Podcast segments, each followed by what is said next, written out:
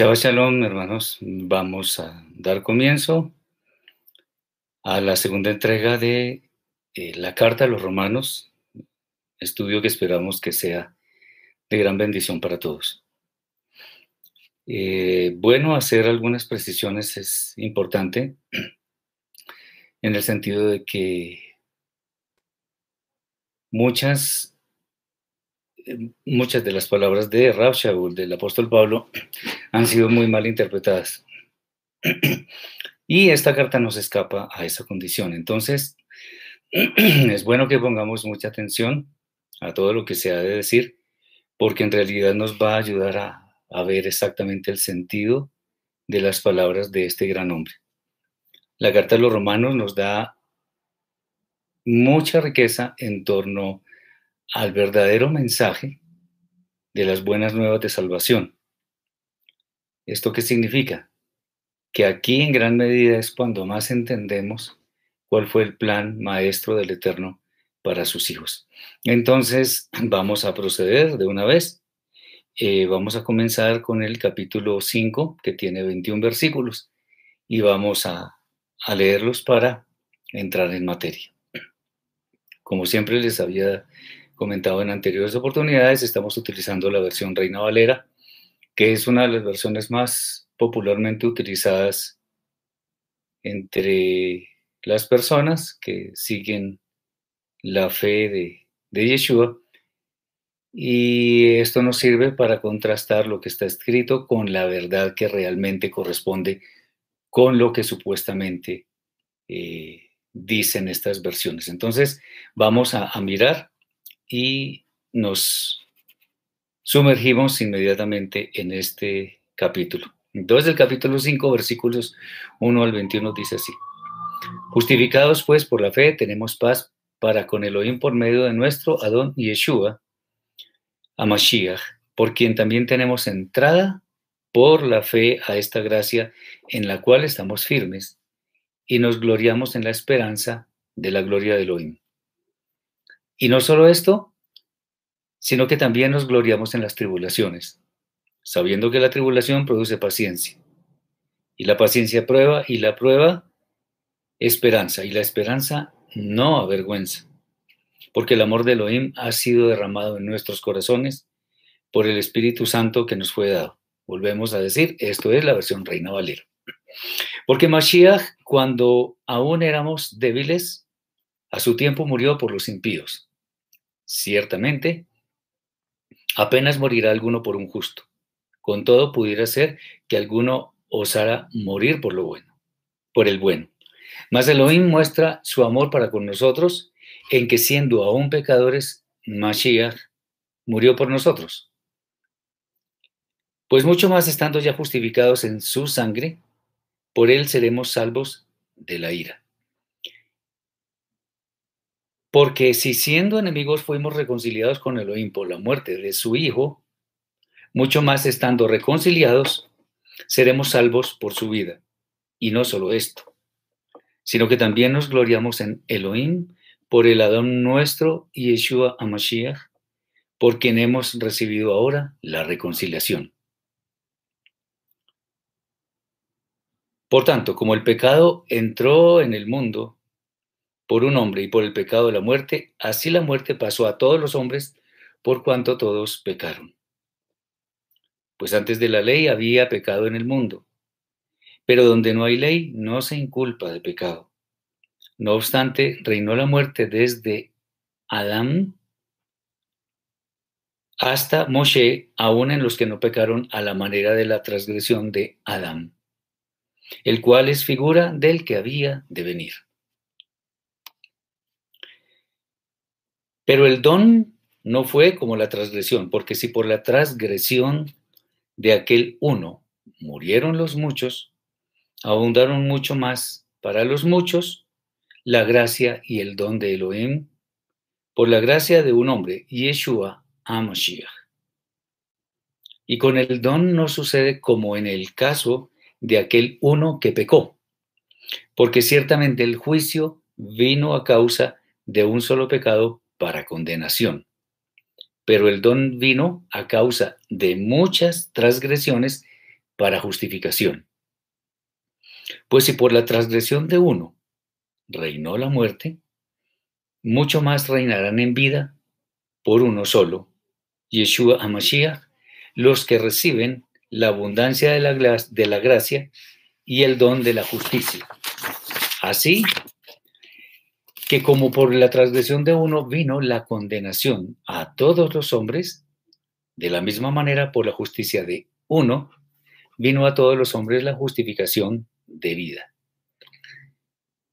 Porque así como por la desobediencia de un hombre, los muchos fueron constituidos pecadores, así también por la obediencia de uno, los muchos serán constituidos justos.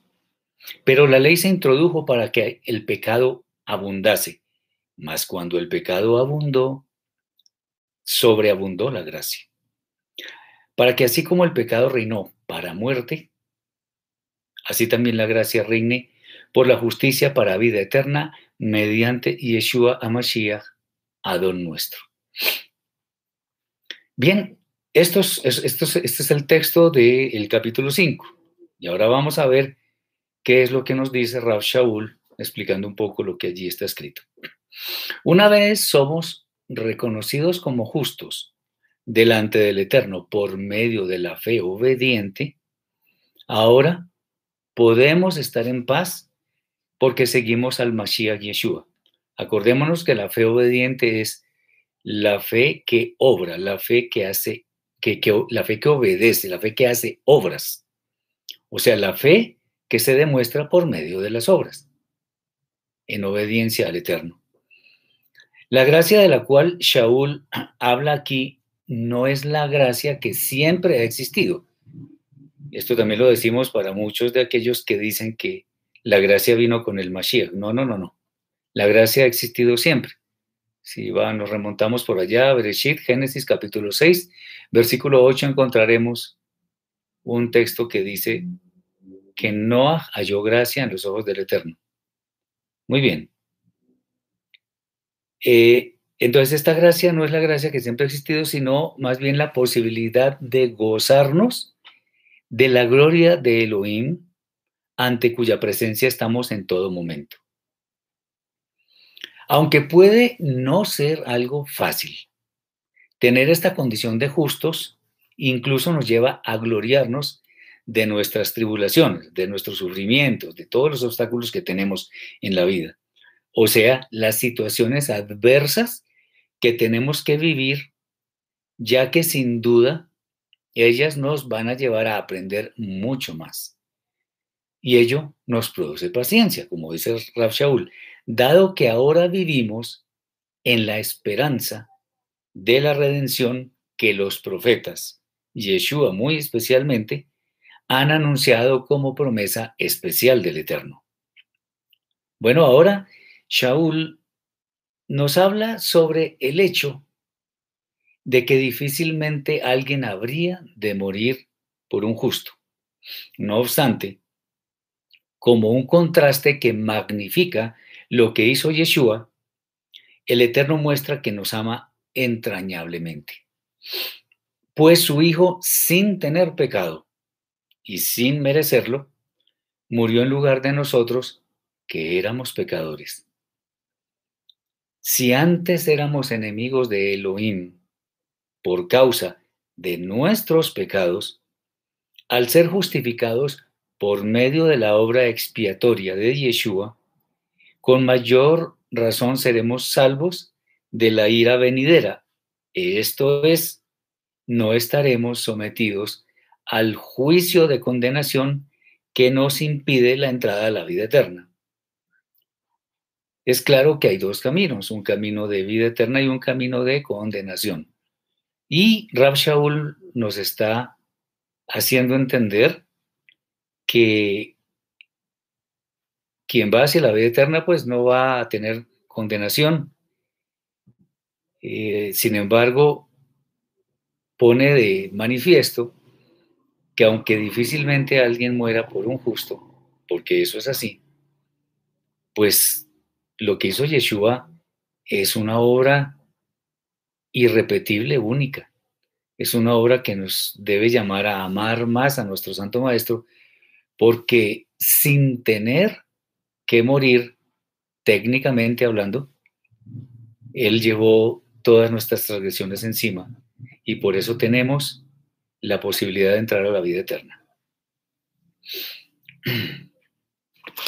Una verdad que revela la condición del ser humano es que por causa del primer hombre, el pecado hizo entrada al mundo y a su vez el pecado trajo la muerte, a la cual todos estamos sujetos. ¿Por qué? Porque todos hemos pecado. Sin embargo, se hace el énfasis de que antes de que hubiera sido promulgada la Torah en el monte Sinaí, el hombre también técnicamente no podía ser inculpado formalmente de pecado, pues la, la legislación formal, que es la Torah, aún no había aparecido. Muy bien, de aquí podemos ver que muchas de las cosas que los hombres hicieron antes de que la Torah fuera dada no podían ser tomadas como legislación para nuestros tiempos o no pueden ser tomadas eh, como legislación para nuestros tiempos.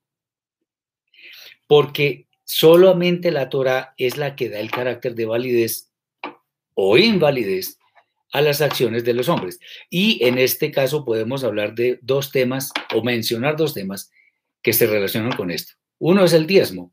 Por ejemplo, Abraham diezmó todo lo que tenía, pero el diezmo, según el Eterno, no es de todo, sino de los frutos de la tierra.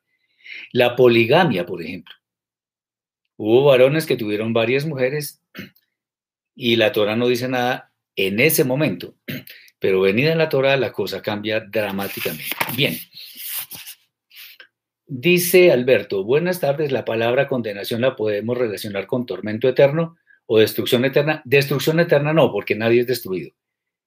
Eh, la condenación sí se refiere a un tormento eterno, como dice el libro de Daniel, capítulo 12, versículo 2, donde dice, vida eterna o vergüenza y confusión perpetua. Eso es así. Entonces, de acuerdo, pero destrucción no. No porque ya quisieran muchos ser destruidos para no tener que sufrir, pero es que el sufrimiento es eterno. Hugo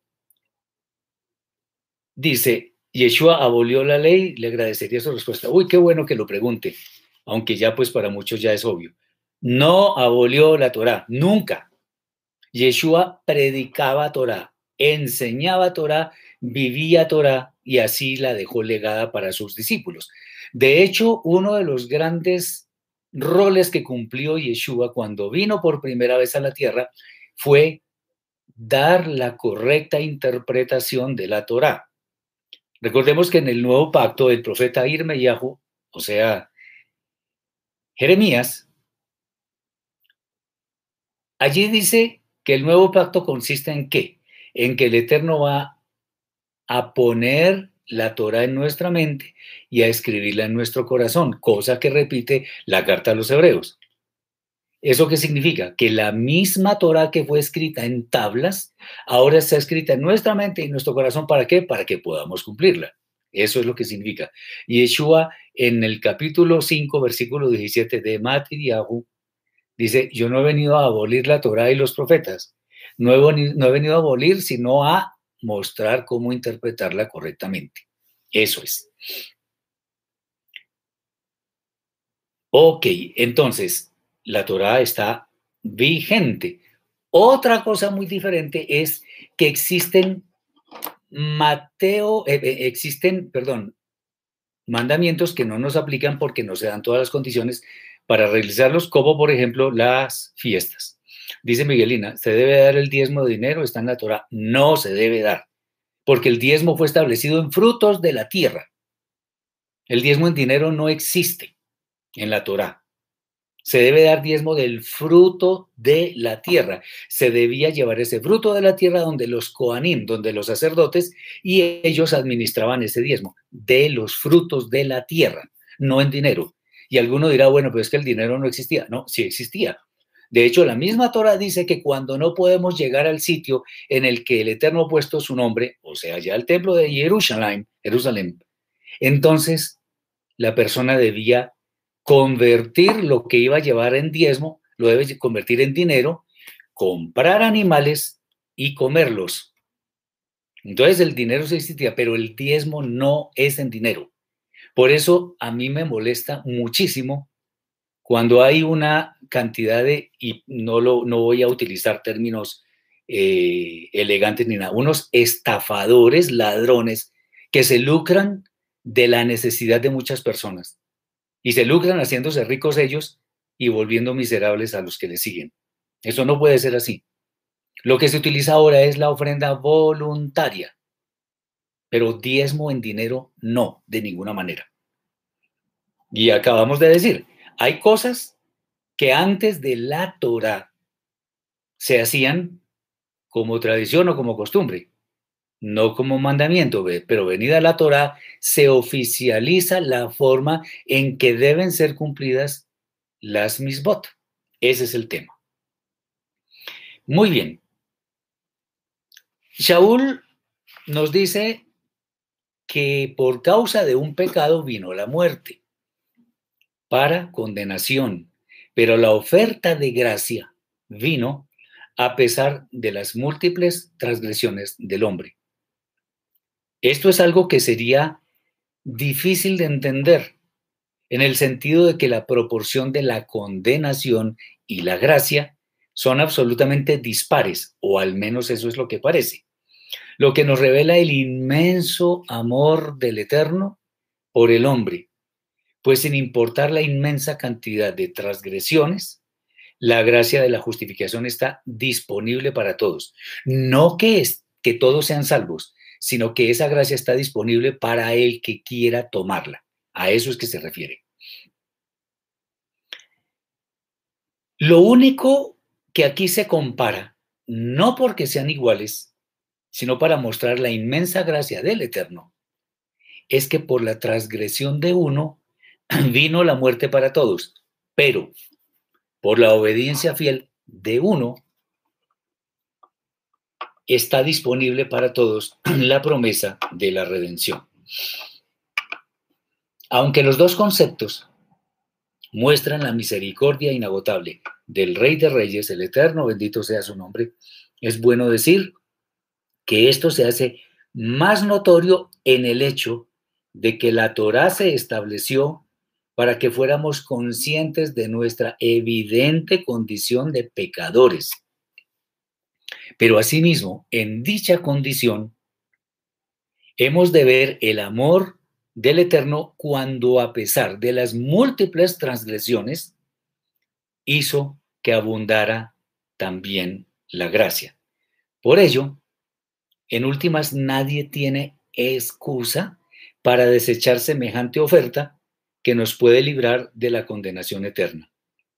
El Eterno siempre, siempre, siempre, siempre nos advierte con anticipación acerca de lo que Él va a hacer dependiendo de nuestras acciones. Yo ya lo habíamos dicho, por ejemplo, en la parasha Re, donde dice, mira, yo pongo ante ti una bendición y una maldición. La bendición si obedeces, la maldición si no obedeces, en pocas palabras. Eh, en Yehoshua capítulo 1, versículo 8, como lo hemos mencionado tantas veces, Josué 1, 8, nunca se apartará de tu boca este libro de la Torah, sino que de día y de noche meditarás en él para que hagas y guardes todo lo que lo que en él está escrito, porque entonces harás prosperar tu camino y todo te saldrá bien. O sea, si obedecemos nos va bien, eso es muy sencillo. El problema es que el ser humano muchas veces ha escogido el camino contrario, o sea, el camino que lleva a la muerte. Eso no es culpa del Eterno. El Eterno desde un principio, si ustedes no obedecen, entonces yo traeré, les traeré, pondré en ustedes las enfermedades que hubo en Misraim, les eh, habrá maldición de, de muchas formas. Y aún así la gente sigue pecando en forma voluntaria como dicen por ahí popularmente, se les dijo, se les recomendó y se les advirtió. Y aún así no quisieron escuchar, entonces no tienen excusa. Muy bien. Vamos a ver ahora lo que Rab Shaul nos ofrece en el capítulo 6. Eh, ¿Qué nos dice? Son capítulo, eh, perdón, son 23 versículos y vamos a revisarlos. Dice así. ¿Qué pues diremos? ¿Perseveraremos en el pecado para que la gracia abunde? En ninguna manera. Porque los que hemos muerto al pecado, ¿cómo viviremos aún en él? ¿O no sabéis que los que hemos sido bautizados en Mashiach y Yeshua, hemos sido bautizados en su muerte? Porque somos sepultados juntamente con, con él para muerte por el bautismo, insisto, esta es la versión Reina Valera, a fin de que como Mashiach resucitó de los muertos por la gloria del Padre, así también nosotros andemos en vida nueva. Porque si fuimos plantados juntamente con Él, para que el cuerpo del pecado sea destruido, a fin, perdón, porque si fuimos plantados juntamente con Él en la semejanza de su muerte, disculpen, así también lo seremos en el de en la de su resurrección. Sabiendo esto que nuestro viejo hombre fue crucificado juntamente con él, para que el cuerpo del pecado sea destruido, a fin de que, nos sirva, a fin de que no sirvamos más al pecado. Porque el que ha muerto ha sido justificado del pecado. Y si morimos con Mashiach, creemos que también viviremos con él. Sabiendo que Mashiach habiendo resucitado de los muertos, ya no muere. La muerte no se enseñorea más de él, porque en cuanto murió, al pecado murió una vez por todas. Mas en cuanto vive, para Elohim vive. Así también vosotros, consideraos muertos al pecado, pero vivos para Elohim en Mashiach y Yeshua, Adón nuestro. No reine pues el pecado en vuestro cuerpo mortal, de modo que lo obedezcáis en sus concupiscencias, ni tampoco presentéis vuestros cuerpos, vuestros miembros, perdón, al pecado como instrumentos de iniquidad, sino presentaos vosotros mismos a Elohim como vivos de entre los muertos, y vuestros miembros a Elohim como instrumentos de justicia porque el pecado no se enseñoreará de vosotros, porque no estáis bajo la ley, sino bajo la gracia. ¿Qué pues pecaremos? Porque no estamos bajo la ley, sino bajo la gracia? En ninguna manera. ¿No sabéis que si os sometéis a alguien como esclavos para obedecerle, sois esclavos de aquel a quien obedecéis, sea del pecado para muerte o sea de la obediencia para justicia? Pero gracias a Elohim, que aunque erais esclavos del pecado, habéis obedecido de corazón a aquella forma de doctrina a la cual fuisteis entregados. Y libertados del pecado, vinisteis a ser siervos de justicia. Hablo como humano, por vuestra humana debilidad, que así como para iniquidad. Perdón. Presentasteis vuestros miembros para servir a la inmundicia y a la iniquidad. Así ahora para santificación, presentad vuestros miembros para servir a la justicia. Pero ¿qué fruto teníais de aquellas cosas de las cuales ahora os avergonzáis? Porque el fin de ellas es muerte. Mas ahora que habéis sido liberados del pecado y hechos siervos de Elohim, tenéis por vuestro fruto la santificación y como fin la vida eterna. Porque la paga del pecado es muerte, mas la dádiva de Elohim es vida eterna en el Mashiach Yeshua, Adón nuestro. Esto es lo que dice el capítulo 6. Muy bien, vamos a ver qué, en qué consiste todo esto que nos dice Rav Shaul, que aparentemente en algunos casos parece como algo filosófico. No, vamos a mirar. Aunque la gracia abunda cuando hay pecado, es importante tener en cuenta que no por eso tiene algún sentido seguir en él, o sea, en el pecado. Y sobre esto podemos dar dos razones muy concretas. La primera es que sí, es cierto que nosotros seguimos al Mashiach, entonces ello automáticamente significa que aborrecemos el pecado. La segunda es que no tiene ningún sentido volver al pecado si de verdad hemos muerto a él, pues el hecho, pues de hecho, esa es la muestra de que seguimos al Mashiach, o sea, morir al pecado.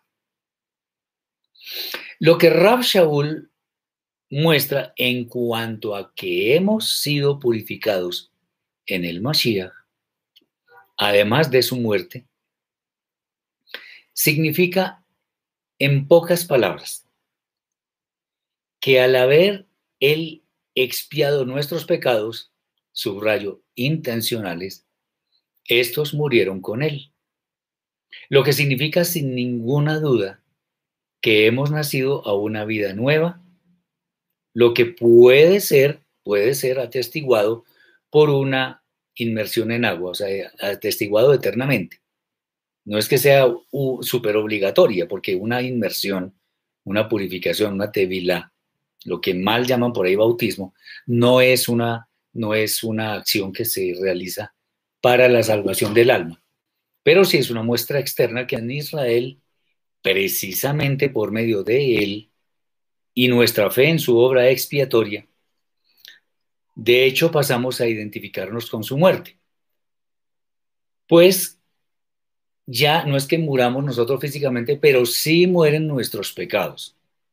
Y ahora los aborrecemos. Bueno, esa es la idea, ¿no?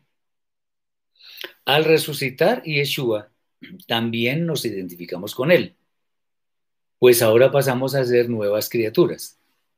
Yeshua, después de llevar toda la maldad encima, con un cuerpo corruptible, cuando llevó todo eso, murió y con él murieron todos esos pecados. Resucitó con una nueva naturaleza. O sea que su cuerpo es incorruptible. Ahora, cuando nosotros estamos libres del poder del pecado, deberíamos tener al menos en, nuestra alma una naturaleza incorruptible. Digo en nuestra alma porque seguimos, teniendo este cuerpo que es corruptible, que es finito, que muere de hecho. Por tanto, ¿qué podemos decir? Que nuestro viejo hombre es clavado en el madero. Ahí sí tenemos que hacer como una especie de visualización para entender el concepto que está enseñando Rav Shaul. El, el, viejo hombre es clavado en el madero, lo cual implica que el pecado también lo fue. O sea, el viejo hombre es tipificado por el pecado. El hombre carnal, llamémoslo así. Bueno, ese hombre fue dejado allá. Por tanto, consecuentemente el pecado no tiene poder sobre nosotros. Si morimos, lo ponemos entre comillas, de esta forma con Mashiach, el efecto es que claramente ahora vivimos con Él, porque somos nuevas criaturas, como ya lo hemos dicho. Por tanto, nosotros debemos considerarnos muertos a nuestro y etcétera, a nuestra mala inclinación, pero vivos para el eterno. Esto significa que ahora nuestra mala inclinación no nos domina. Eso es lo que uno debería entender respecto de, esta, de este nuevo nacimiento. Por lo que nosotros no debemos entregar nuestros miembros a los ofrecimientos que nos hace el Yetzerara, nuestra mala inclinación, sino que todos nosotros, así como nuestros miembros, son presentados al Eterno como instrumentos de justicia, o sea, para hacer lo que se considera justicia. Recordemos cuando en Breshit, Génesis capítulo 15, versículo 6 dice, y creyó al Eterno y le fue contado por justicia. Eso se dice de Abraham. Entonces, ¿qué significa eso? Justicia no es que él hacía justicia, ni nada. Pues sí, hacía justicia, pero básicamente esa palabra es sedaká. Sedaká viene de sedek, que es justicia. O sea que sedaká es la, toda acción, mejor, toda acción que está encaminada a hacer lo que es justo delante del Eterno. Eso es Sedaká. Entonces, acá no es solamente ayudar con dinero a alguien, sino también prestar apoyo, eh, un apoyo moral a una persona, visitar a los enfermos, darle de comer al hambriento, darle de beber al sediento, etcétera, etcétera. Todo aquello que Yeshua dice que va a ser tenido en cuenta para cuando venga el juicio. Eh, dice Mari que es nuestra vieja naturaleza la que es clavada en el madero, más no la ley como muchos enseñan y creen. Exactamente, así es. Jesús dice, ¿qué significa que el pecado ya no tiene poder sobre nosotros?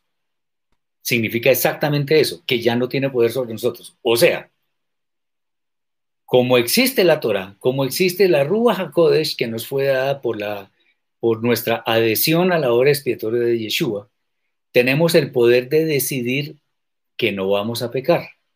Antes, como no conocíamos que era verdaderamente pecado, antes de la Torah, pues en cierta forma no teníamos, o sea, teníamos disculpa, ya no. Conociendo la Torah, conociendo al Eterno, conociendo a Yeshua, supuestamente siguiéndolo, pues ya el pecado no puede tener poder sobre nosotros. O sea, nosotros podemos decidir si caemos o no en pecado. Melissa dice, antes yo pensaba que cuando uno se bautizaba estaba naciendo de nuevo, pero ahora entonces entiendo que apartarse del pecado quiere decir nacer de nuevo en Yeshua. Pues no solamente apartarse del pecado, sino confiar en la obra expiatoria de Yeshua, obedecer al Eterno y seguir una vida recta. Eh, lo que llaman bautizo, bautismo, o eh, eso en realidad se llama estevila o purificación. ¿Qué significa? Un, bautismo, una tevilá, una purificación significa o es un rito externo que muestra lo que ha pasado en nosotros internamente. Pero un, bautismo, una tevilá, no es para salvación. Simplemente es un rito. Ahora, ¿qué pasa? Puede haber quienes hagan supuestamente una tevilá y lo que hacen simplemente es entrar al agua y salir mojados pero no, no, nacieron como otra criatura diferente, sino que siguen siendo los mismos, pero mojados, mejor dicho. Eso es. Entonces, el, tema de la tevila es muy serio, porque si hacemos un, una tevila, una inmersión en agua para perdón de pecados, no es que por entrar al agua nuestros pecados sean perdonados. No, no, no, no, no, no. Más bien, eso significa es que nosotros primero Pedimos perdón al Eterno, sabiendo que el que encubre sus pecados no prosperará, mas el que los confiese y se aparta alcanzará misericordia. Como el Eterno es fiel para cumplir su palabra, y nosotros cuando pedimos perdón de verdad, debemos entender que el Eterno nos perdona. Y cuando estamos en esa condición de que hemos sido perdonados, podemos decidir hacer la tevila o la purificación para, llamémoslo así, para confirmar que efectivamente somos nuevas criaturas. ¿En qué libro encuentro todos los mandamientos? En los cinco libros de la Torá. Génesis, Éxodo, Levítico, Números y Deuteronomio. Ahí están todos los mandamientos. Norberto, entonces, ¿por qué Yeshua se bautizó si él no tenía pecado? No, él no se, él no se bautizó para perdón de pecados. Efectivamente, él no había pecado, no tenía por qué bautizarse. Él, es que como la falsa creencia de que el bautismo solamente es para perdón de pecados o algo así. No, hay tevilot, plural de tevilá, purificación, existen muchas. Una de ellas es para el perdón de pecados, otra de ellas es para adquirir la nacionalidad de lo, o sea, la, para convertirse, incluso muchos lo hacen para convertirse al judaísmo, otros lo hacen eh, como, como, como se dice acá, para, hacer nueva, para confirmar que son nuevas criaturas. La tevila que hizo Yeshua fue para comenzar su ministerio. O sea, que la gente viera externamente que había un aval para que él comenzara su ministerio, no porque estaba cometiendo pecados, porque él no cometió pecados, él comenzó su ministerio y una voz del cielo dijo, este es mi Hijo amado, en quien tengo complacencia, a él escuchad. Pero él no se bautizó por perdón de pecados, de ninguna forma. Bien, espero que estemos entendiendo, esto es, esta es una carta hermosa que nos sirve muchísimo para nuestra vida diaria como creyentes en el Mashiach Yeshua. Bien.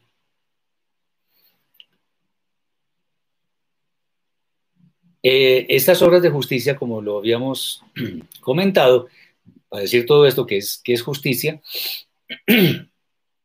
eso se ve representado en las obras que nosotros hacemos diariamente y que fueron concebidas antes del principio del mundo. Y eso está escrito, por ejemplo, en Efesios capítulo 2, versículo 10. Tenemos entonces ahora una nueva condición en la cual la mala inclinación no nos domina. Por si acaso vamos a hablar más tarde sobre este asunto de que sí, efectivamente seguimos a Yeshua, pero hay cosas que nos cuesta trabajo. Eso lo vamos a ver, no nos preocupemos. Entonces, la mala inclinación no nos domina porque decidimos no estar más bajo un sistema legalista, sino uno en el cual abunda la gracia. Entonces, la salvación no se da porque no nos vistamos de alguna forma, porque no oremos de otra forma. No, eso no es. Porque eso es el legalismo. Usted tiene que orar así, así, así, y a tales y tales horas. Y las mujeres tienen que usar tal y tal vestido, y los hombres tienen que usar no sé qué. Eso es legalismo. ¿Dónde está escrito que uno debe vestirse así? O debe hacer esas cosas. O que se tiene que lavar las manos así, de esta forma, tres veces. En la Torah, ¿dónde está escrito eso? No está escrito. Eso lo hacen en el judaísmo rabínico. Con esto no estoy menospreciando el judaísmo rabínico. Estoy simplemente poniendo en relieve de que eso no es un mandamiento de la Torah y por lo tanto no es obligatorio para nosotros que somos creyentes en, en el Eterno por medio de Yeshua. Bien, esto de que la mala inclinación no nos domina porque no estamos siguiendo un orden legalista, no quiere decir que por el hecho de que abunde la gracia, hemos de pecar. Pues esa condición la ganamos precisamente ¿por qué? Por apartarnos del pecado. Engarlis Alfonso dice, ¿puedo hacerte vilá para guardar Torah si fui bañado en el cristianismo. No, no es para guardar, sino que usted delante del Eterno reconoce que, que ahora se adhiere a sus mandamientos y quiere ser una nueva criatura o, ya tiene esa, esa condición y de ahora en adelante lo va a hacer, pero no para algo, sino porque ya usted tiene esa condición.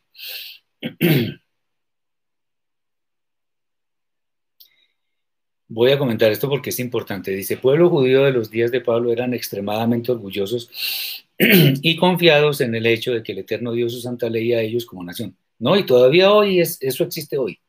No crea que eso solamente era en esa época. Muy bien. Es más, una muestra de que eso existe hoy son las leyes de Noah, que no existen en la Torá como un código, sino que los judíos establecieron eso para los gentiles. Así no es. Alberto, ¿qué opina de los hombres que deben dejarse la barba y usar talit o kippah? Dejarse la barba es un mandamiento, eso está escrito. Eso está escrito, eso es un mandamiento. Usar talit o kippah, pues eso es problema de ellos si lo quieren utilizar. Yo usaba kippah, no lo utilizo ahora. Talit sí es por respeto en ciertos momentos de oración, en ciertas fiestas, por ejemplo en Yom Teruah, en Yom Akipurim, por reverencia al Eterno, no porque me quiera ver mejor que los demás, no, no, no. Es simplemente porque hay un simbolismo detrás de todo eso, pero no porque sea obligación. Muy bien. La kippah no es bíblica. La Torah entonces desde el comienzo, porque así es desde el comienzo, está llena de la gracia del Eterno. Pues sin ella, oigan bien, sin la gracia sería imposible vivir, imposible. Pero es bueno resaltar que gracia no significa oportunidad para tomar con liviandad los mandamientos del Eterno. Por ello, no hemos de pecar. Si estamos, si estamos cubiertos por la gracia del Eterno, pues no pequemos, no dañemos eso. Otra cosa que dice Rab Shaul que es bastante interesante es esto que si nosotros nos presentamos como esclavos de alguien o, a alguien nos presentamos como, como que queremos ser esclavos de ese alguien, es porque ese alguien, es por ese alguien que se hace visible que nosotros somos eh, esclavos y se hace visible de quién somos esclavos. Si de la mala inclinación o de la buena inclinación de la obediencia fiel a la Torah. Antes éramos esclavos del Yetzerará, pero ahora, ahora somos servidores de la verdadera justicia del Eterno. Bueno, aquí, aquí hay algo que quiero decir que me parece muy interesante. Y es que es bueno comentar los diferentes estados por los cuales ha pasado el ser humano, no sin antes tener claro que desde que llegamos a la vida hemos recibido algo llamado conciencia, que nos indica si estamos actuando bien o mal, y esto es independientemente de la Torah. La Torah puede tener muchas normas y eso, pero si no la conocemos no tenemos disculpa para decir que estamos que no sabíamos que tal cosa era buena o mala. Recuerden cuando en algunos países alguien, un, ladrón, le roba algo a una señora de mucha edad que no sé, que escasamente se puede mover, y el ladrón sale corriendo.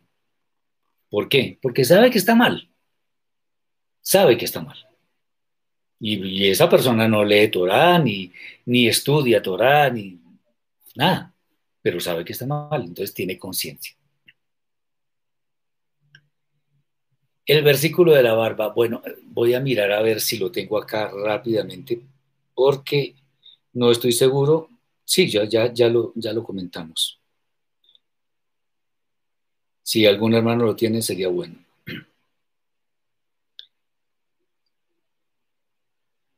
Levítico 21.5, por ejemplo, dice que no raerán la punta de su barba. ¿Sí? Eso en, en Baikra, Levítico 21.5 está escrito que para los hijos de Israel. Muy bien. Entonces, los estados por los cuales ha pasado el ser humano, más o menos se pueden catalogar de la siguiente forma. Antes de ser establecida la Torah, no éramos plenamente conscientes de pecado. No obstante, es evidente que muchos hicieron maldad y fueron juzgados, por ejemplo, en el Mabul, en el diluvio, o también en Sodoma y Gomorra. Podría afirmarse que el hombre era esclavo del pecado, pero ser esclavo del pecado, como acabo de mencionar, no significa que no sepa qué es pecado, porque para eso tenemos conciencia. Muy bien. Eh, Jorge dice, ese mandamiento es para todos los creyentes, incluidos los gentiles, básicamente para los hijos de Israel, los, los que tienen que ver con el pueblo de Israel. Y a los que no les sale barba, pues ni modos. Bien. Ok, entonces, el hombre era esclavo del pecado. Antes del diluvio el hombre era esclavo del pecado. Bien. El segundo estado es que al llegar la Torah, adquirimos conocimiento pleno de nuestros pecados. Ello nos hizo conscientes de nuestra culpabilidad. Sin embargo, la Torah en principio era letra, no que fuera malo, sino que estaba en unas tablas, que estaba, en fin, y escrita en unos rollos, en unos papiros. En ese estado el hombre sabe que es pecador, pero pareciera no tener esperanza porque aún sigue bajo el poder de su mala inclinación. Ahora viene otro hito, otro estado Con el advenimiento de Yeshua el Mashiach, quienes deciden aceptar su obra expiatoria y seguir su ejemplo, con arrepentimiento sincero, entran a una condición en la cual son libres del poder del pecado. O sea, básicamente uno puede decir, bueno, yo sé que hay algo que es pecado. Si yo lo hago, lo hago a sabiendas de que es pecado. Por lo tanto, es mucho más grave. Antes no tenía el código llamado la Torah. Entonces, en cierta forma, no había tanta evidencia de la culpabilidad, pero ahora no, ahora ya es muy claro. Bien. Finalmente, cuando se consume, ojo con esto que voy a decir, cuando se consume la redención final de la humanidad y entremos a la vida eterna, estaremos libres, libres de la presencia del pecado. O sea, antes esclavos del pecado. Después tenemos conocimiento del pecado. Después somos libres del poder del pecado. Y en la vida eterna seremos libres de la presencia del pecado. Nunca más existirá pecado. Esto significa que, esto que hemos dicho, significa que hubo un tiempo en el cual, por causa de la ausencia de la Torah, no había conciencia de pecado. Pero una vez la conocemos a la Torah, tenemos claro que necesitamos la gracia del Eterno para alcanzar la salvación. Por ello es que Rav Shaul nos dice que hemos sido liberados del dominio de nuestra mala inclinación, de manera que el mayor efecto de esto es alcanzar la vida eterna. Esto es muy bueno, porque eso, digamos, oficializa en gran manera el hecho de que la gracia del Eterno se ha extendido sobre nosotros porque hemos decidido ir tras las pisadas de Yeshua, nuestro Mashiach. La sentencia final del capítulo, del capítulo 6, nos dice en una forma muy contundente que la paga del pecado es muerte, lo cual es un eco bastante fuerte de las palabras del Eterno en el jardín de Edén a nuestros primeros padres. ¿Qué le dijo el Eterno a Adán? El día que coman de ese fruto, morirán. Dicho y hecho, comieron del fruto y encontraron la muerte.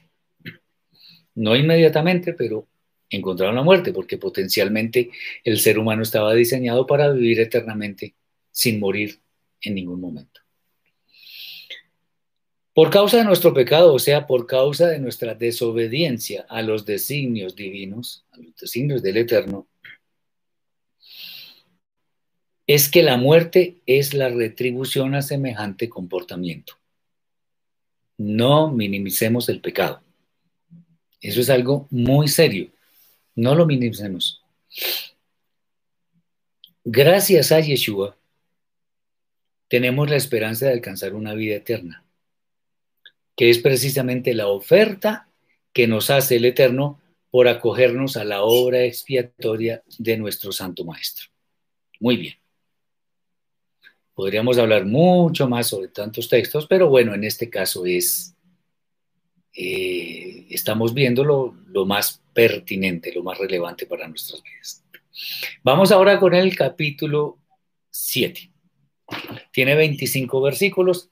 Vamos a dar lectura y vamos a explicar eh, qué es lo que el Eterno nos quiere mostrar acá. ¿Acaso ignoráis, hermanos, pues hablo con los que conocen la ley, que la ley se enseñorea del hombre en tanto que éste vive? Porque la mujer casada está sujeta por la ley al marido mientras éste vive. Pero si el marido muere, ella queda libre de la ley del marido. Así que si en vida del marido se uniere a otro varón, será llamada adúltera. Pero si su marido muere, es libre de esa ley, de tal manera que si se uniere a otro marido, no será adúltera. Así también vosotros, hermanos míos, habéis muerto a la ley mediante el cuerpo de Mashiach para que seáis de otro, del que resucitó de los muertos, a fin de que llevemos fruto para Elohim. Porque mientras estábamos en la carne, las pasiones pecaminosas que eran por la ley obraban en nuestros miembros, llevando fruto para muerte.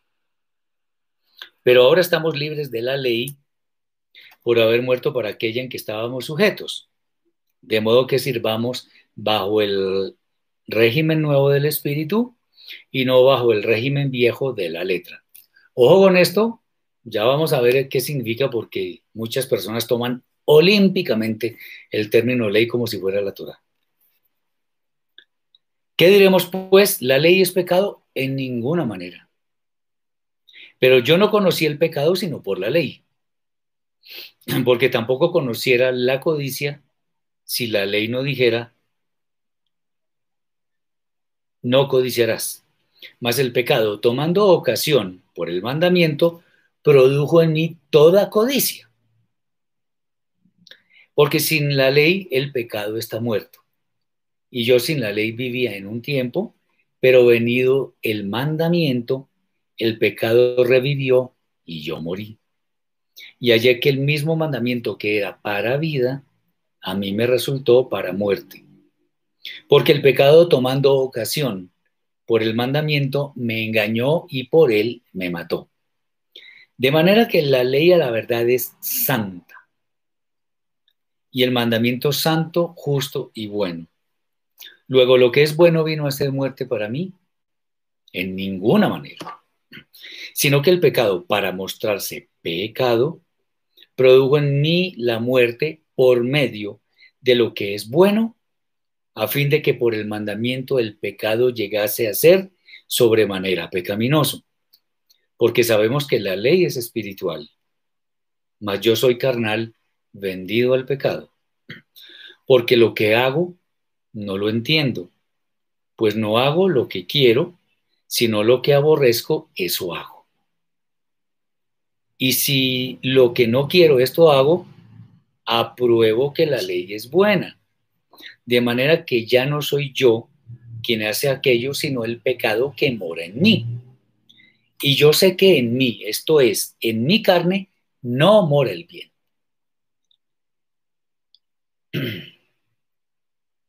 Porque el querer el bien está en mí, pero no el hacerlo. Porque no hago el bien que quiero, sino el mal que no quiero, eso hago. Y si hago lo que no quiero, ya no lo hago yo, sino el pecado que mora en mí. Así que queriendo hacer el bien, hallo esta ley, que el mal está en mí. Porque según el hombre interior, me deleito en la ley de Elohim, pero veo otra ley en mis miembros que se revela contra la ley de mi mente y que me lleva cautivo a la ley del pecado que está en mis miembros. Miserable de mí, ¿quién me librará de este cuerpo de muerte? Gracias doy a Elohim por Yeshua, a a don nuestro. Así que yo mismo con la mente sirvo a la ley de Elohim, más con la carne a la ley del pecado. Aquí hay muchas cosas en gran manera interesantes y espero que las, las asimilemos hoy. El tema del pecado, como nos podemos dar cuenta, es central en esta carta, razón por la cual Shaul continúa su disertación sobre el mismo, sobre el pecado, haciéndonos ver que la ley del pecado se enseñorea del hombre mientras vive. La razón es que la mala inclinación está presente en la vida del ser humano y mientras vivamos en esta edad presente, tenemos la posibilidad de estar atados a esa ley. Una forma muy interesante de ver esto es con el ejemplo del matrimonio, en el cual la mujer está sujeta a su uh, matrimonio mientras el esposo vive. Está sujeta al esposo mientras él vive. Cuando el esposo muere, ella queda libre, pues no está sujeta a la ley del matrimonio que requiere de esposo y esposa, pues para que exista algo llamado matrimonio. Dice Mari, se refiere a la ley de la naturaleza del ser humano, al Yetzerara, básicamente sí, exactamente. Cuando el esposo está vivo y por ello la esposa no es libre, bueno, tampoco él, ella comete adulterio si llega a unirse a otro hombre que no es su esposo. Con la Torah sucede algo parecido, pues unirse a algo que no sea la Torah hace adúltero a quien se separa de ella. Adúltero, ¿en qué sentido? En que pone en su lugar a algo que no es la Torah. Shaul dice que una vez muerto el esposo, la esposa se puede unir a otro hombre, pues yo ya no hay matrimonio en, eh, con el primero. Dice Juan, dice, Pablo usa la ley para referirse a varias cosas, la ley romana, la ley mosaica, el concepto de principio. No, no es tan así. Ya lo vamos a ver. Muy bien. Déjeme decirle además que, que Shaul en ningún momento se refiere a la ley romana. Nunca porque a él no le interesa mencionar esa ley porque no le aplica en ninguna forma a los creyentes en, Yeshua. No tiene nada que ver la ley romana. Más bien vamos a ver la otra ley que incluso es más peligrosa.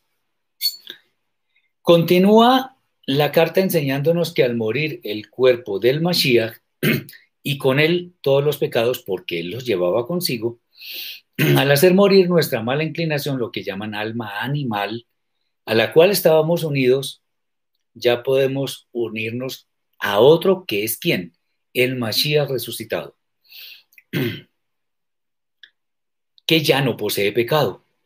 O sea, no confundir este concepto con lo de las famosas bodas del Cordero, que es otro tema. De hecho, ya lo hablamos cuando hicimos el estudio del libro de revelaciones. Lo pueden mirar quienes deseen sobre eh, entender un poco más este concepto.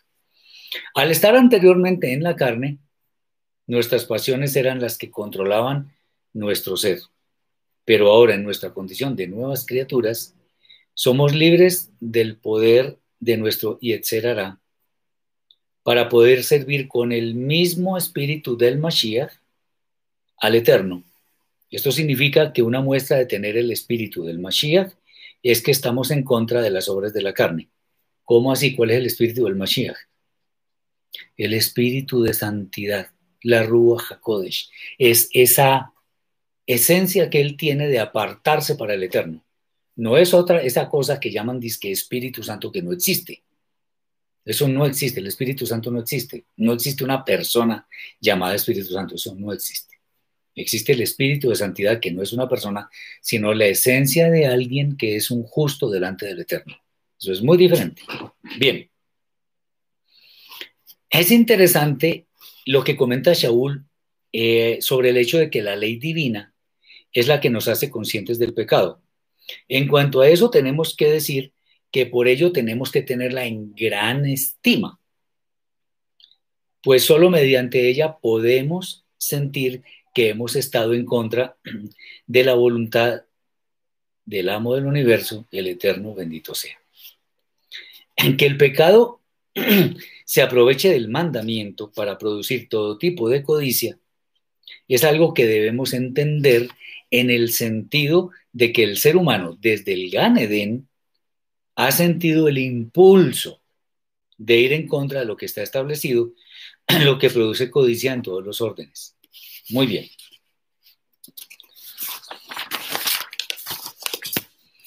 Sin la Torah vivíamos totalmente en pecado. Cuando ella apareció, el pecado se hizo en gran manera evidente y mostró que en esa condición es como si estuviéramos muertos. De hecho, al final del tiempo, los juicios mostrarán que merecen muerte eterna quienes no obedecieron al Eterno. Eso es muy claro. El mandamiento que fue concebido para que tengamos vida y nos vaya bien, resultó para muerte porque hizo evidente nuestro pecado. El pecado, o sea, en realidad nuestra mala inclinación, que no respeta nada además, fue el que se aprovechó del mandamiento, de, manera que nos engañó y nos llevó a muerte. Aunque esta disertación en algunos momentos pareciera ser algo contradictoria, en realidad nos hace ver que la ley divina, y aquí lo decimos sin ningún, sin ningún miramiento, es la Torah. La ley divina es la Torah, porque la ley Torah es del Eterno. Él estableció la Torah. En realidad es tan buena, tan buena, que saca a la luz precisamente la perversidad del pecado. Para que entendamos que perseverar en él, en el pecado, es justamente lo que nos inhabilita para entrar en las moradas eternas. De aquí que es necesario ver que la Torah es muy espiritual, mientras que nosotros tenemos un alma que tiende al pecado, o sea, que tenemos un alma carnal o alma animal. A continuación, Shaul nos hace ver que toda persona, aunque tenga un alma muy piadosa, puede caer en las peores formas de pecado. Esto lo ilustra diciendo que no hacemos lo que queremos, sino lo que no queremos. Lo que nos muestra que el pecado está tan enraizado en nuestras almas, lo dice un, un sadik como Shaul, nada más y nada menos, que, nuestra alma animal en no pocas ocasiones vence a nuestra espiritualidad, o sea, a nuestra alma divina. Ya vamos a explicar eso. En anteriores charlas e incluso por ahí en un video que hice hace años, eh, expliqué una cosa muy importante que es la conformación de nuestra alma. Vamos a hacerlo en este momento porque bien vale la pena y vamos a entender bastante mejor, eso esperamos, lo que son estos conceptos de alma animal y alma divina. Muy bien, aquí vamos. Nuestra alma tiene tres, como tres, eh, está conformada por tres niveles, llamémoslo así.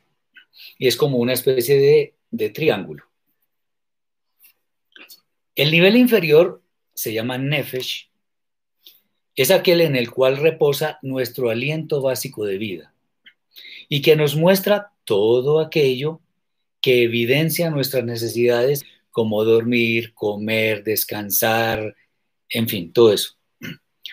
En nuestro cuerpo, nuestro cuerpo físico, se ve reflejado en la parte inferior, o sea, de la parte pélvica hacia abajo. Ya vamos a ver por qué.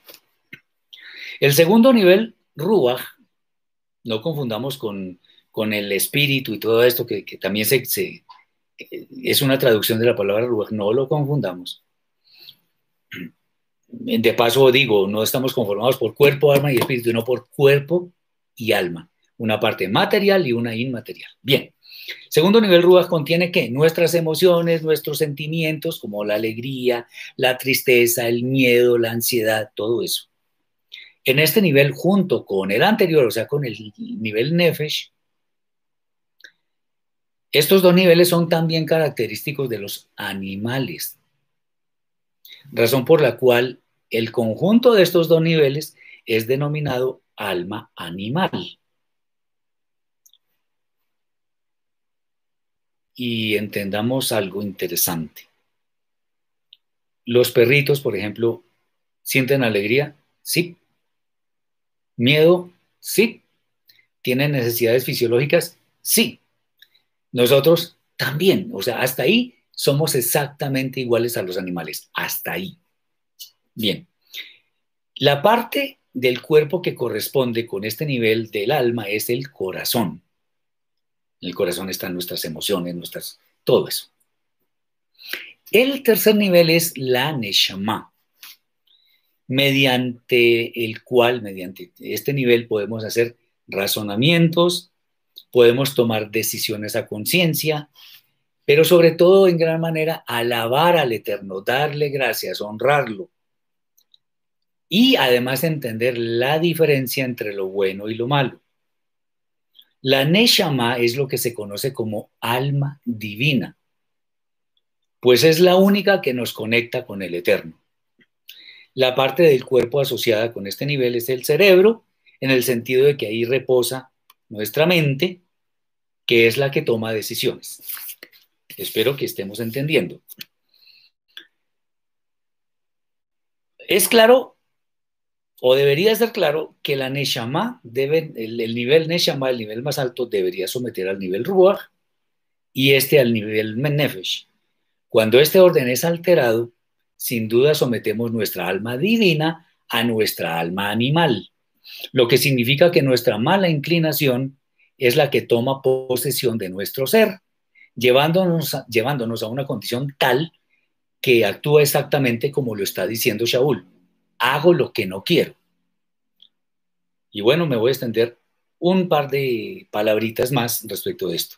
Por eso es que el amor no debería residir en nuestro corazón.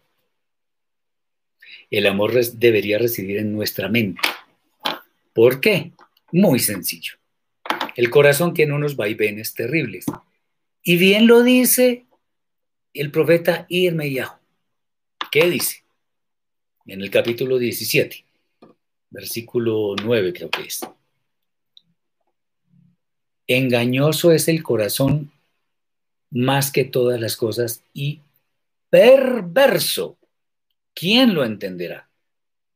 De manera que si nosotros amamos con el corazón, en realidad estamos mostrando un amor animal. El que, el que tenga oídos para oír, que oiga. Nosotros debemos amar con nuestra mente, porque con la mente decidimos amar. Decidimos que una persona para nosotros, independientemente de sus defectos, la vamos a amar hasta que se muera. Ese cuentico de que es que se me está acabando el amor. No, no, no, no, no, por ahí no es la cosa. No se me está acabando el amor. Es la, esa es la disculpa de quienes ya miraron a otra personita por ahí que les gusta más porque esta ya se está arrugando, como si uno no se arrugara también, porque ya no tiene el mismo vigor, porque no le calienta bien la comida, no sé, cual, cualquier cosa. ¿Se me está acabando el amor? No. Yo estoy decidiendo que no quiero más a esa persona. Eso es diferente. Y cuando digo se me está acabando el amor es porque el Ruach o Nefesh, o sea, mi corazón, y perdón que sea tan explícito o algo más abajo, esté decidiendo que ya esta persona no, pero la otra sí. Creo que me entienden.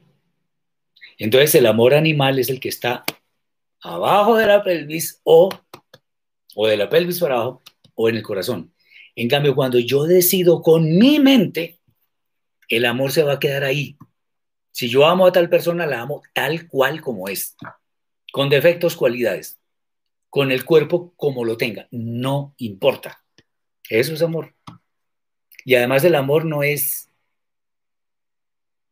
una cama no es que nos vayamos de parranda, no. El amor se construye durante toda la vida. Día a día crece. Día a día esa persona me hace más falta. Día a día esa persona así está enferma, sana, no importa. Esa persona es necesaria para mi vida. Eso es amor. Con esa persona construimos juntos un futuro. En cambio, con la otra construyo tres días de fin de semana en, no sé dónde y ya. ¿Ven a qué me refiero? El amor debe residir en nuestra mente. Si reside en nuestra mente, por eso es que la Torah fue puesta en nuestra mente y nuestro corazón, pero la mente debe gobernar el corazón. Primero dice, pondré mi Torah en sus mentes y sobre su corazón la escribiré. O sea, que si nosotros andamos según la Torah no nos vamos a salir de ahí y vamos a actuar como el Eterno quiere. ¿Y por qué seguimos la Torah? Porque amamos al Eterno. ¿Y de dónde sale eso? De acá. Porque la Torah fue escrita ahí. Muy bien. Ok. Entonces, cuando se pervierte el orden, vamos a dar paso a nuestra mala inclinación y ahí tenemos problemas. Rav Shaul nos dice que es la mala inclinación a la, que lleva a una persona a actuar en la, dirección incorrecta. También dice que en la carne no mora el bien, lo cual démonos cuenta que el Eterno no se contradice. Esto de que no mora el, en, en nuestra carne no mora el bien, eso corresponde con algo que el Eterno dijo antes del Mabul, del diluvio, en el sentido de que el corazón del hombre tiende a la maldad. ¿Se dan cuenta? El hombre tiende hacia la maldad. Además, textos como el que ya dijimos, Irmeyahu 17.5, no es 17.9, sino 17.5. Esta es una muestra muy real de que nuestra mala inclinación es un adversario sumamente poderoso, el cual debemos combatir. ¿Cómo?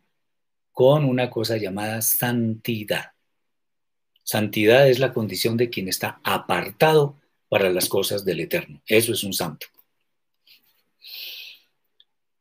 Esto nos lleva a una sentencia de la que no podemos escondernos, y es que nuestra Neshama quiere que hagamos lo bueno, pero nuestro ser descubre que hay una ley malvada, por eso es que aquí en estas traducciones tan terribles mezclan la ley divina con la otra ley y, y, uno no sabe a qué. Entonces, por eso es que salen tantas pésimas interpretaciones, perdón por el término, en las que dicen que la Torah fue abolida. Ah, no, qué belleza.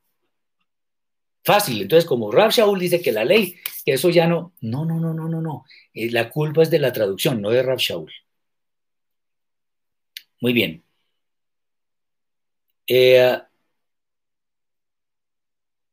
nuestra Neshama no, quiere que hagamos lo bueno, pero la ley malvada es la que se enseñorea de nosotros para hacer el mal. Nuestra alma divina encuentra regocijo en el Eterno. Nuestra alma divina, nuestra Neshama, es la que nos lleva a orar, a alabarlo, a pedirle a Él, a nadie más. Pero existe una ley que, que es la que está en nuestros miembros físicos, o sea, nuestro nefesh, que es la que nos ata a la ley del pecado. Todo lo que hemos mencionado es lo que lleva a Rab Shaul a decir, miserable de mí, ¿quién me librará de este cuerpo de muerte?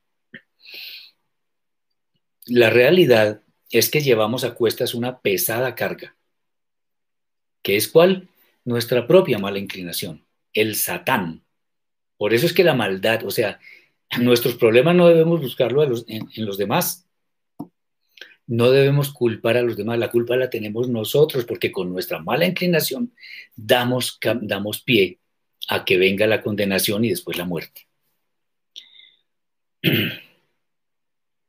Esa mala inclinación es la, que nos obstaculiza en todo momento el camino hacia nuestra verdadera santidad.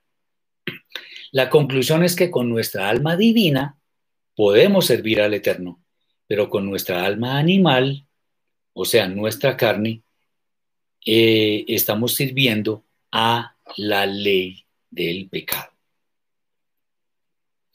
Muy bien, Cabe decir que esta batalla entre el alma divina y el alma animal se puede ver en nuestras debilidades. Llamémosla debilidades entre comillas. Pues a pesar de que hemos decidido caminar en pos de las huellas de nuestro santo maestro Yeshua, la verdad es que hay una fuerza en nuestro interior que nos impulsa a observar actitudes impropias o conductas impropias que vienen en forma de alcohol, drogas, sexo, juego, muchas cosas. Y eso estamos hablando de personas que ya han conocido a nuestro Santo Maestro, han tomado la decisión o hemos tomado la decisión de seguirlo con todas nuestras fuerzas, de obedecer al Eterno. Sin embargo, quedan esas cosas que son tan terribles. Ese es el, el, el cuerpo de muerte. Tentaciones, no, las tentaciones no. La tentación es que la tentación es una forma en la cual esa debilidad mía cae en pecado. O sea, empieza, es el primer paso para caer en pecado. La tentación no es pecado. Pecado es caer en, eh, eh, pecado es caer en, en esa tentación. La tentación en sí misma no es pecado. Bien.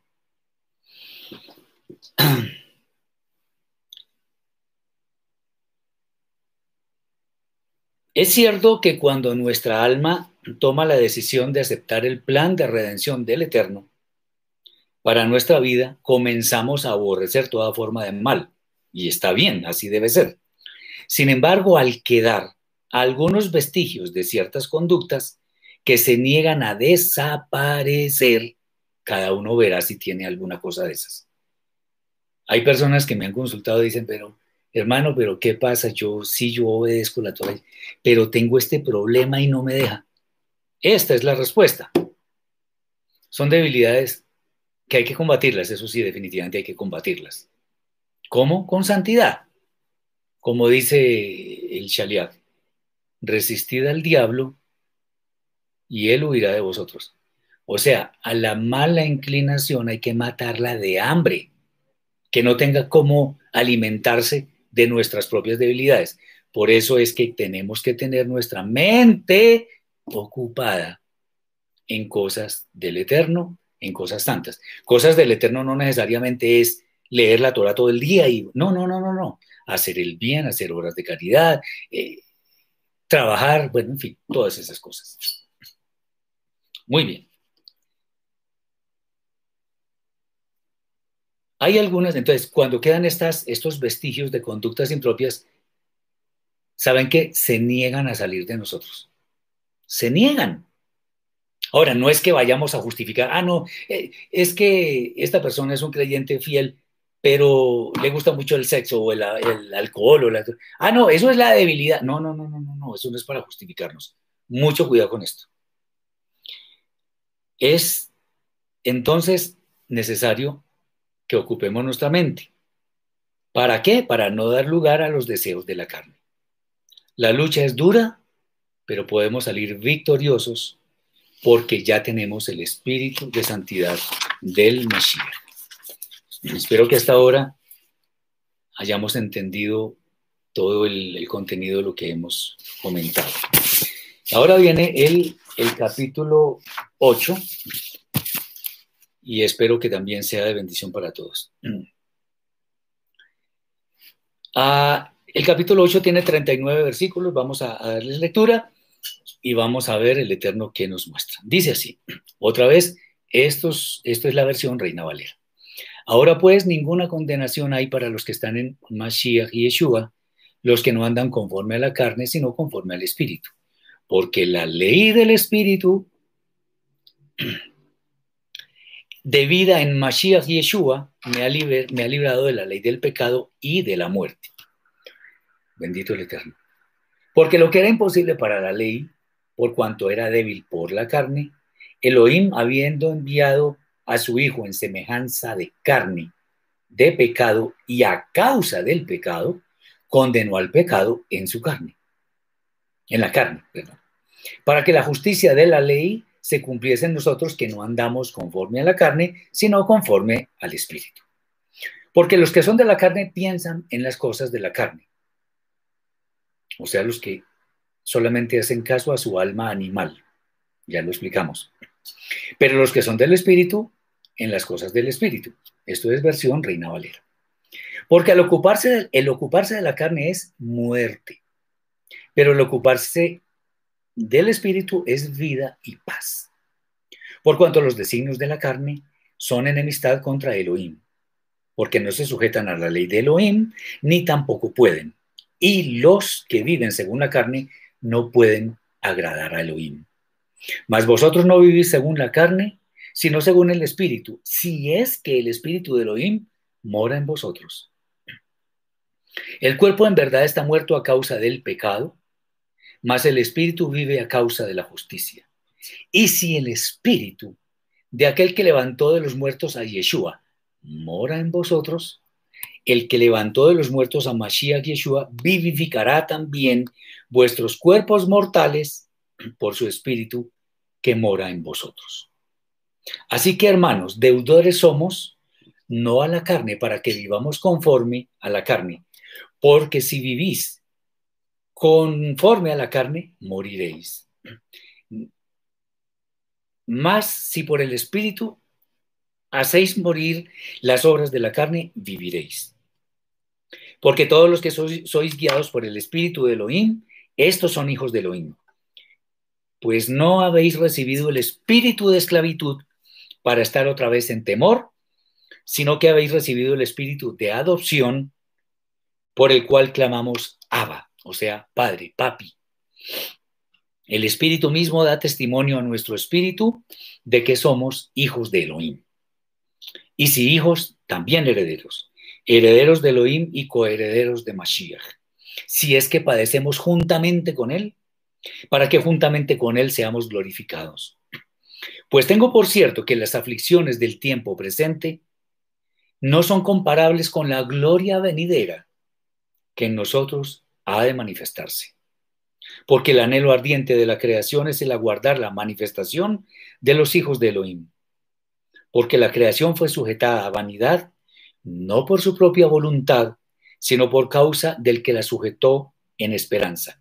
Porque también la creación misma será libertada de la esclavitud de corrupción a la libertad gloriosa de los hijos de Elohim. Porque sabemos que toda la creación gime a una y a una está con dolores de parto hasta ahora. Y no solo ella, sino que también nosotros mismos, que tenemos las primicias del Espíritu, nosotros también gemimos dentro de nosotros mismos, esperando la adopción, la redención de nuestro cuerpo. Porque en esperanza fuimos salvos, pero la esperanza que se ve no es esperanza, porque lo que alguno ve, ¿a qué esperarlo? Pero si esperamos lo que no vemos, con paciencia lo aguardamos. Y de igual manera el Espíritu nos ayuda en nuestra debilidad. Pues ¿qué hemos de pedir como conviene? No lo sabemos. Pero el Espíritu mismo intercede por nosotros con gemidos indecibles. Mas el que escudriña los corazones sabe cuál es la intención del Espíritu, porque conforme a la voluntad de Elohim, intercede por los santos. Y sabemos que a los que aman a Elohim todas las cosas les ayudan a bien, esto es, a los que conforme a su propósito son llamados. Porque a los que antes conoció también los predestinó para que fuesen hechos conformes a la imagen de su Hijo, para que Él sea el primogénito entre muchos hermanos. Y a los que predestinó, a estos también llamó. Y a los que llamó, a estos también justificó. Y a los que justificó, a estos también glorificó. ¿Qué pues diremos a esto? Si Elohim es por nosotros, ¿quién contra nosotros? El que no escatimó ni a su propio Hijo, sino que lo entregó por todos nosotros, ¿cómo no nos dará con él también todas estas cosas? ¿Quién acusará a los escogidos de Elohim? Elohim es el que justifica. ¿Quién es el que nos condenará? Mashiach es el que murió, más aún el que también resucitó, el que además está a la diestra de Elohim, el que también intercede por nosotros.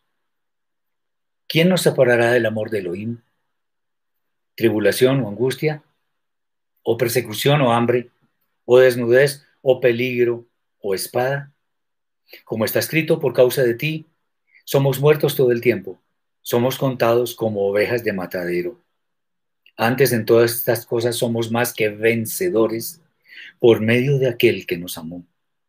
Por lo cual estoy seguro de que ni la muerte, ni la vida, ni ángeles, ni principados, ni potestades, ni lo presente, ni lo porvenir, ni lo alto, ni lo profundo, ni ninguna otra cosa creada nos podrá separar del amor de Elohim que es en Mashiach Yeshua, Adón nuestro. Muy bien, aquí hay cosas en extremo interesantes. Rab Shaul muestra que quienes están en el Mashiach, esto es, quienes siguen sus pisadas, son quienes pueden gozar de una condición de no condenación. Nos dice que la ley divina no podía satisfacer las demandas del Eterno en cuanto, en cuanto a que el hombre es débil en la carne. Afirmación que es bueno analizar por causa de su profundidad, porque dice, la ley divina no es suficiente. ¿Cómo así? Vamos a ver. Lo primero es que una persona que no sea parte, que no sea parte de los pactos del Eterno no tiene operativa en sí la ley divina, pues esa persona está sometida a la ley del pecado razón por la cual no está en Mashiach, quien llevó sobre sí mismo nuestros pecados. Aquí viene otra forma de verlo. La forma en la cual nosotros podemos que la ley divina no puede llevar a la vida eterna a, una persona que está sometida a la ley del pecado es el hecho de que Yeshua vino a expiar, ojo con esto, vino a expiar los pecados intencionales. Eso lo podemos ver en el libro de Yeshayahu, profeta Isaías, capítulo 59, versículo 20. Vamos a leerlo. Isaías 59, 20 dice así. Y vendrá el Redentor a Sión y a los que se volvieren de la iniquidad en Jacob, dice el Eterno. Bueno, aquí dice iniquidad, pero en realidad iniquidad, transgresión o todas esas cosas, o pecados intencionales, eh, está mostrado allí con una palabra que se llama pesha o fecha. Ahí está la, la explicación. El tema es que una persona que hubiera cometido pecados intencionales, en principio, merecía la pena de caret, o sea, la muerte. Pero ya existía la perfecta provisión del Eterno para los pecados intencionales, pues Yeshua fue quien llevó todas nuestras rebeliones, o sea, los pecados intencionales, siendo el perfecto recurso para que quienes estaban condenados tuvieran la esperanza de ser salvos por medio de la obra expiatoria de Yeshua. Que levante la mano quien no ha cometido pecados intencionales. ¿Quiénes los hemos cometido? Tenemos esperanza por Yeshua. ¿Por qué estamos diciendo esto? Porque la, pena de muerte, recuerden que una persona que estaba recogiendo leña el día de Shabbat para hacer fuego, Moshe no sabía qué hacer con él, porque no, en, la Torah no había nada escrito. De hecho, no está escrito. Y entonces le consultó al Eterno, ¿qué hacemos con este hombre? Y el Eterno le dijo, apedréelo toda la congregación. La pena de muerte. Entonces, ya hemos hecho el tratado sobre eh, cuáles fueron los pecados que espió Yeshua. Hay un video sobre eso. Les recomiendo a quienes no, lo han visto, pues que lo vean y entenderán.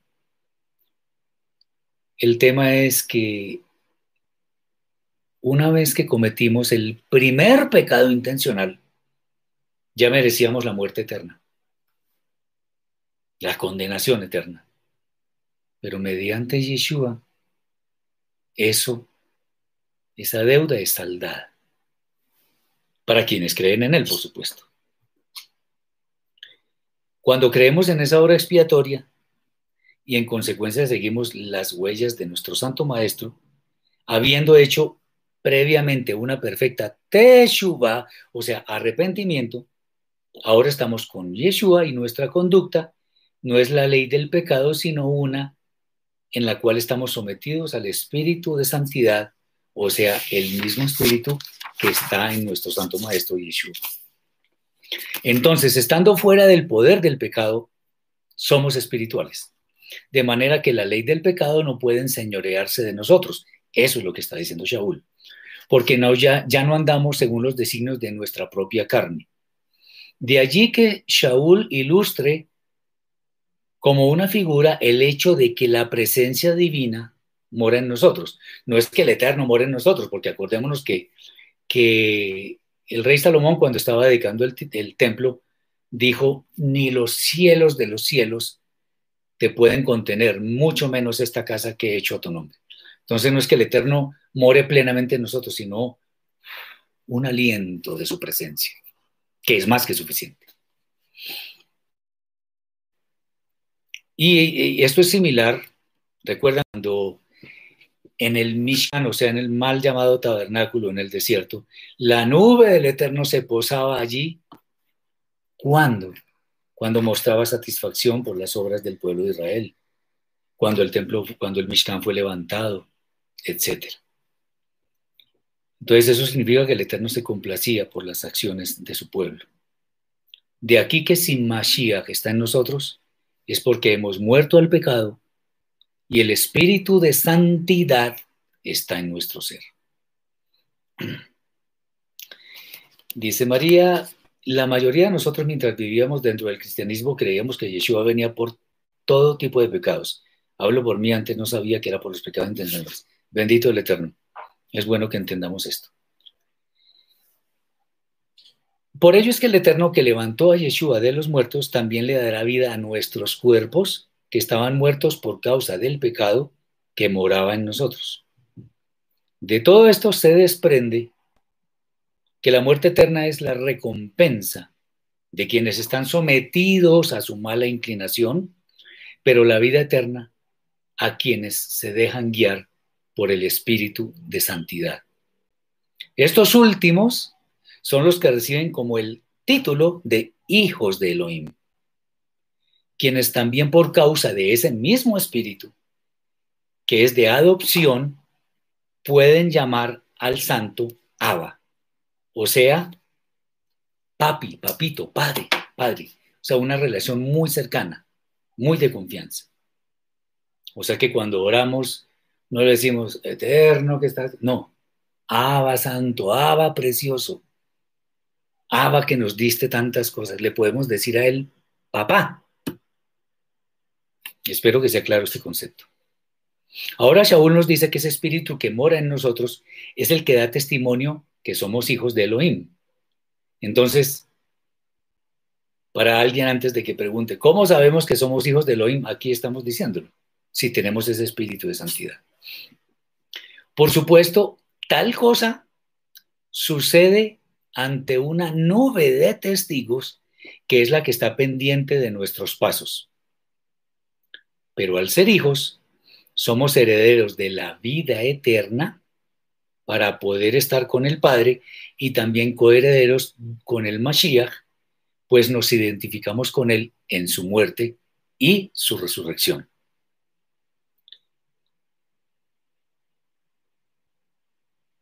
Es tan grande la recompensa de la vida eterna que las aflicciones de este mundo en realidad son nada comparadas con lo que ha de venir.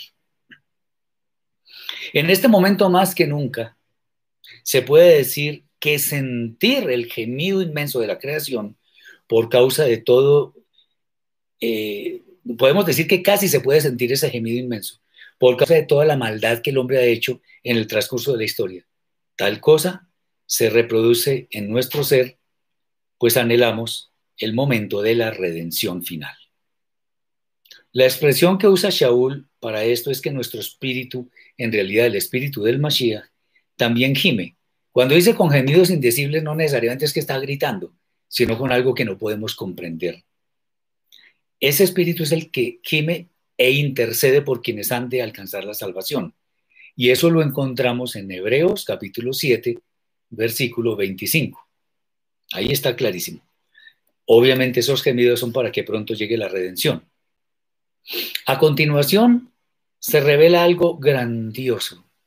Y es que quienes aman a Elohim, todas las cosas, todas las cosas, les ayudan a bien.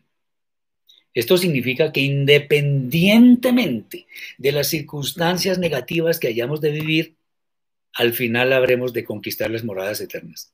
Y esto es una palabra de consuelo y me permito, entre comillas, salirme del libreto un poco.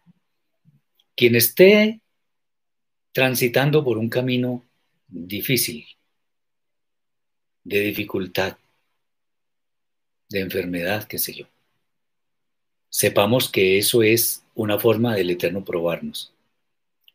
Si estamos pasando por una enfermedad, tratemos de hallar la forma de que el Eterno nos sane. Si estamos en dificultad con familia, con amigos, con nuestra esposa, nuestro esposo, nuestros hijos, resolvamos esas dificultades, porque eso no es nada. En cambio, sí van a obstaculizar nuestro paso a la vida eterna. Pongámonos al día, hagamos la paz con nuestros hermanos, con nuestra familia. No solo con nuestra familia de la fe, sino con nuestra familia de la carne. Si tenemos alguna deuda financiera, vamos a pedirle al Eterno y Él nos va a ayudar pero no pongamos en vilo nuestro paso a la vida eterna quejándonos teniendo malas relaciones con los demás o haciendo las cosas a la inversa. Tengamos esto muy en cuenta. O en dificultad con uno mismo, dice Carla. Sí, eso, eso, no eso también va ahí. Todos los problemas que tenemos, todos, se pueden solucionar. Todos. El Eterno sabe por qué nos envía cosas. Entonces, no nos quedemos lamentando, como dicen por ahí, no nos quedemos llorando sobre la leche derramada. No, no, no, no, no, no, no. Levantemos la cabeza, pidamos perdón si tenemos que pedir. Pedir perdón no es debilidad de carácter, es mucho carácter. Perdonemos. Hagamos teshuva. Hagamos lo que el Eterno quiere que hagamos y vamos a sentir total paz. Si no sentimos paz es porque nosotros mismos estamos obstaculizando el paso entre nuestra Neshama y el Eterno. ¿Por qué seguir así? No sigamos así. Vamos adelante. Podemos. Si le hemos hecho mal a alguien, si hemos hablado mal de alguien, si hemos... Pidamos perdón. Pongámonos al día. Y el Eterno va a ver eso con agrado, sin lugar a dudas. Muy bien. Dice Juan Carlos, si no tienen soluciones porque nunca fueron un problema. Puede ser, pero, es que en realidad todo tiene solución. Bien. Si el pecado, dice Jorge, si el pecado intencional se presenta de nuevo después de haber aceptado el plan de salvación del Eterno, por medio de la, de la don Yeshua, ¿cómo se puede enmendar este pecado? Con Teshuvah. Pero si se trata de lo que ya dijimos, de una debilidad, una cosa que no me puedo quitar tan fácilmente, pero cuando no me importa pecar, sino que yo hago las cosas en rebeldía, ya no hay sangre que cure ese pecado. Eh, ¿Por qué comparan el Yetzer con un cabello? ¿Quién lo compara? Pues yo por lo menos no lo he hecho. Pero si me amplía un poco el concepto, le podemos, podemos comentar eso. Le agradezco si, si me amplía un poco. Bien. Cuando en las diferentes traducciones, aquí viene algo interesantísimo también. En las diferentes traducciones se traduce un vocablo como predestinación. Dice Norberto, en gematría no, olvídese, gematría no. No hablamos, aquí no estamos enseñando Kabbalah, vamos a enseñar esto ahora. Si dicen la gematría pueden decir lo que quieran, pero eh, no estoy diciendo que la, la gematría es mala, sino que cuando enseñamos Torah no, no nos ponemos a enseñar numerología ni esas cosas porque estamos enseñando la Torah en, en, forma Peshat, que es el sentido simple en el cual estamos llamados a entenderla de tal manera que podamos obedecer la voluntad del Eterno. Eh, entonces, ese, ese tipo de ejemplos, lo digo con respeto, no caben acá. Salvo algunas excepciones. Bien. Entonces, eh, eh, algunos sin un análisis concienzudo concluyen que muchas personas fueron predestinadas para ser salvos y otras para no ser salvos. Pero esto déjenme decirles que atenta directamente contra la majestad del Eterno. Este dicho así, así como aparece, como lo interpretan tantas personas, es un concepto calvinista que nada tiene que ver con las verdades que aparecen en las escrituras. ¿De qué manera atenta contra eso? El santo de los santos, el eterno, quiere que todos seamos salvos.